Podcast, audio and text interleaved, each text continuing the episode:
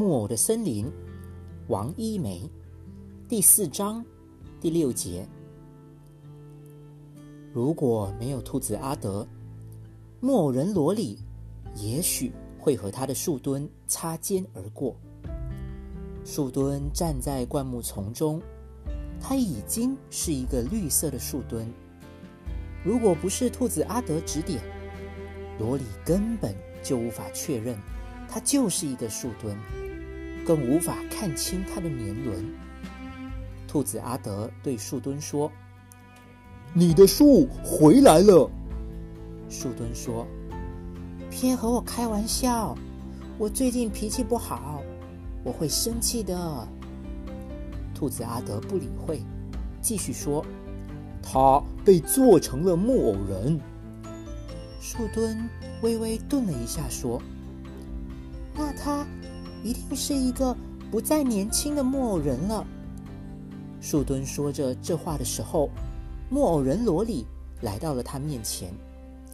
只见他缓缓的蹲下来，像一只撅着屁股的虫子。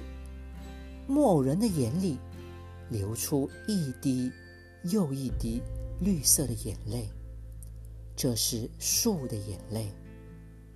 树墩也流出眼泪，绿色的眼泪，和罗里的一模一样。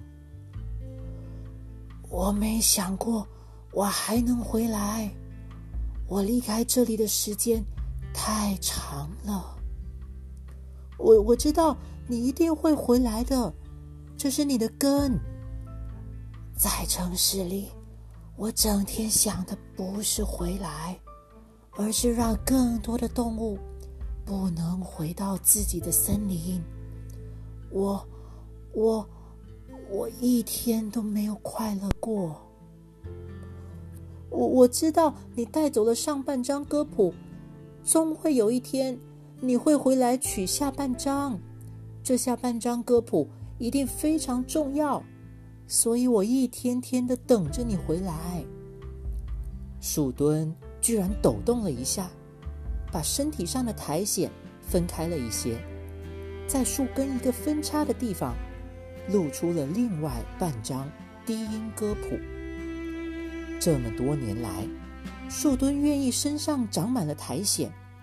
愿意灌木挡着它，愿意沉默的生活在森林里，都是因为他要替罗里珍藏另外半张低音歌谱。如果没有你藏着的下半张歌谱，我会成为不可饶恕的坏蛋。你不会，你不会忘记。你曾经是一个多么健美的橡树。某人罗里像婴儿一样呜呜的哭了，她的声音非常沙哑有节奏。接着，她用沙哑有节奏的声音演唱起后半张魔法歌谱。这后半张歌谱，罗里从来没有练习过，而且罗里的声音。本来就很难听，所以啊，他唱得非常非常难听。这个难听的声音从兔子阿德守着的树墩那里，一直传到了熊的家里。阿汤先生正在和白先生设计寻找魔法歌谱的方案。白太太在树林的地图上画了很多圈圈。如果白太太的每一个圈圈，都代表了一个树墩，那么这个森林里有一千多棵被砍伐的树。歌声传到阿汤先生的耳朵里，他抬起头望着白黑黑。罗里的歌声传到白先生和白太太耳朵里，他们忍不住捂住了耳朵。白太太又忙着去帮白黑黑捂住耳朵。阿汤先生一把拉住了白太太。白黑黑听见歌声，显得很安静。他的眼睛望着远方，好像想起了很久很久以前的事情。难听的歌声停止的时候，白黑黑走向白太太，哦，妈妈，今天晚上我们按时冬眠吗？白太太说：“是的，孩子，我们在晚上十点按时冬眠。”然后转身对白先生说：“亲爱的，他恢复记忆了。”白黑黑看见阿汤先生，笑着说：“哦，阿汤先生。”您修建好铁路了吗？您该回家喽。阿汤先生拉着白黑黑的手，说：“是的，今晚我就回城里。我的任务啊，已经完成了。”在白黑黑的世界里，一切都恢复到没有离开家时的状态。白先生和白太太已经心满意足。他们的儿子回到了他们的身边，一切都可以按原来的方式生活下去了。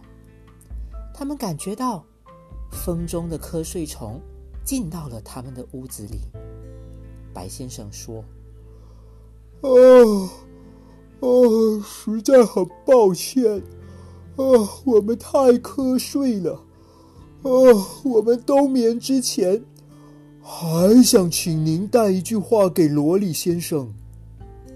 白太太说：“哎，是的，啊，请您转告他，啊，他唱的低音太难听了。不过啊，啊，我们还是感谢他。”白先生说：“啊，是的，的确很难听。啊。”等冬眠醒来，我们希望他到我们家里来做客。啊啊！阿汤先生没有想到，熊的一家这样容易就宽恕了别人。他想啊，这样心地善良的熊，睡觉的时候一定会做美梦的。他住熊的一家冬年快乐。